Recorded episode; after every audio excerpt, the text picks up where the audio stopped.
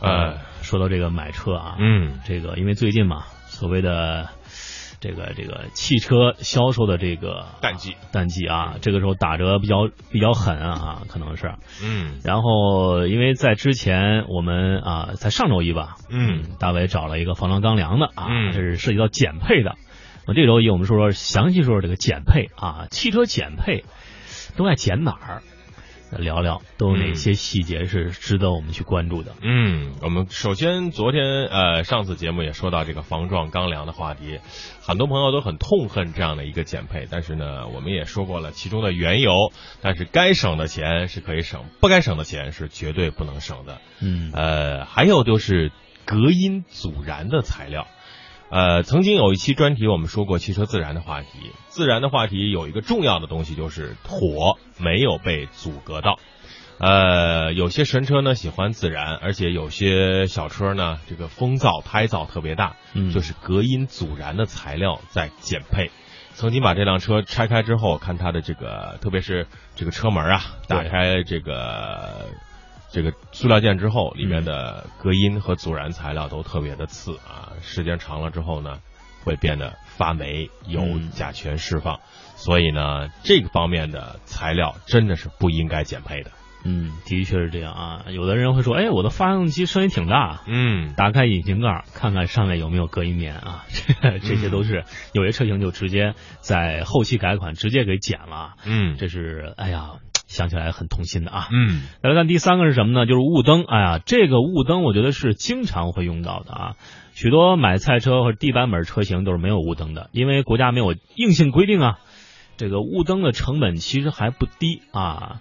你以为有大灯就行了吗？雾灯可有可无。你可能不知道的是，雾灯的穿透性是大灯无法比拟的。嗯尤其是在雾霾比较严重的东北，到了冬天啊，冬季行车啊，夜间行车的时候，更能凸显雾灯的重要性。如果遇到大雾大雨，如果没有雾灯，那可能我们前后的这样一个安全保障就少了一环。嗯，特别是在我们的节目覆盖地啊，遇到了大雨的天气，雾灯是绝对比双闪灯要好使啊。遇到极端恶劣天气，请不要开启双闪灯，开启雾灯或者是示宽灯，保证车辆的行驶安全。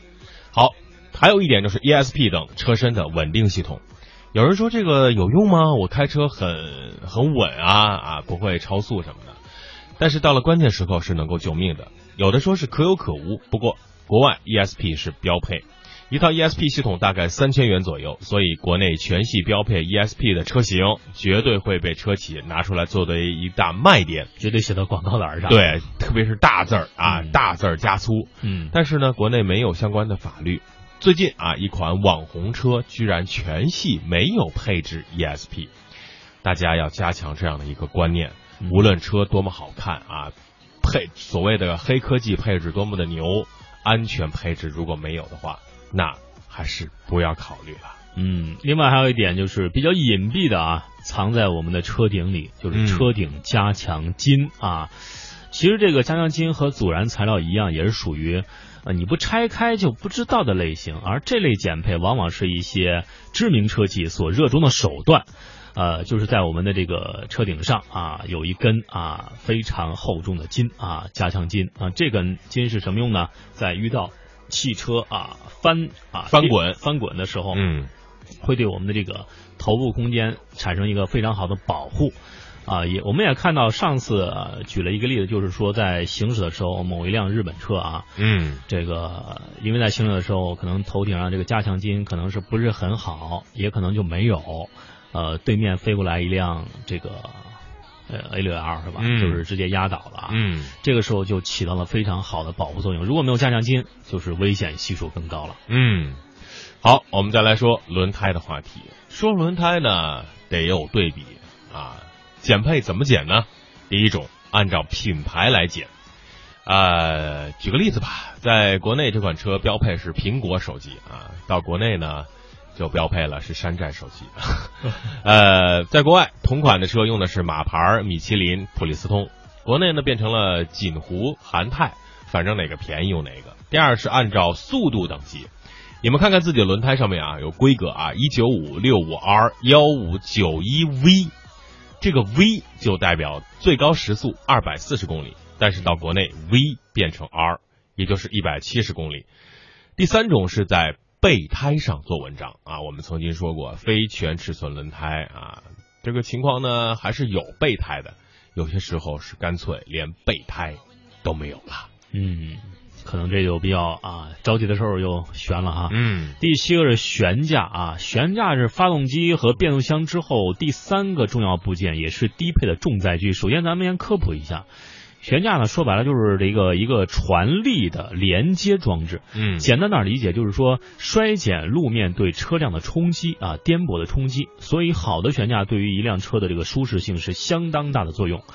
当然，悬架目前来说总体上分为三种：独立悬架、非独立悬架和这个半独立悬架。嗯那么悬架的减配通常是独立悬架换成了非独立悬架。嗯啊，当然，这个有时候我们会想到某一款改款了小钢炮，嗯呃，这个换成了非独立悬架，但是他也考虑到了这样一个情况，就是说买菜车嘛，你嗯要独立悬架意义也不是很大啊，反而会 可以呃增强它这个操控效果啊。嗯，但是减配价格上去了，然后出现了很多问题，这就不应该了。好，蓄电池。蓄电池减配的手段呢，就是品牌的调整啊，和轮胎一样，和降低电容，将进口的电容瓶啊换成了国产的，将大容量的换成小容量的，都可以压缩成本。大家一定要多多的注意蓄电池。其实我之前还不知道蓄电池能够这个这个这个嗯减配哈，这次也是留心一下，但是我们很难去查这个东西是吧？还有就是密封胶条啊，淘宝上热卖的这个密封胶条干啥用？不是原装更好吗？新车你换什么换？其实很多车门以及钣金接受胶条都剪掉了啊，而且没剪上的胶条质量也是参差不齐。呃，胶条有啥作用呢？就是隔音降噪啊，密封防水。减配之后，车的噪音会明显加大。嗯所以说，在这个我们一些低配的车型，我真是想这个降低这个车内噪音的话，也嗯更换一下密封胶条，自己换一下啊，也无可厚非啊。嗯，好，最后一点就是车的玻璃。曾经有车主啊在微信公众平台上留言说，这个前挡风玻璃看一会儿就头晕，这是这个开车的水平不行吗？或者是脑平衡不够吗？后来才发现这款车的挡风玻璃减配导致这个曲面的工艺不合格，在颠簸的路面上透过这个玻璃看外面，容易产生视觉疲劳，影响安全驾驶。嗯那么怎么分辨咱这玻璃啊前挡风玻璃是不是减配呢？车企通常给新款车采用浅浅绿色的隔热玻璃，有的还有隔音性非常好的夹层玻璃，但是减配之后采用单层钢化玻璃，玻璃厚度也会降低。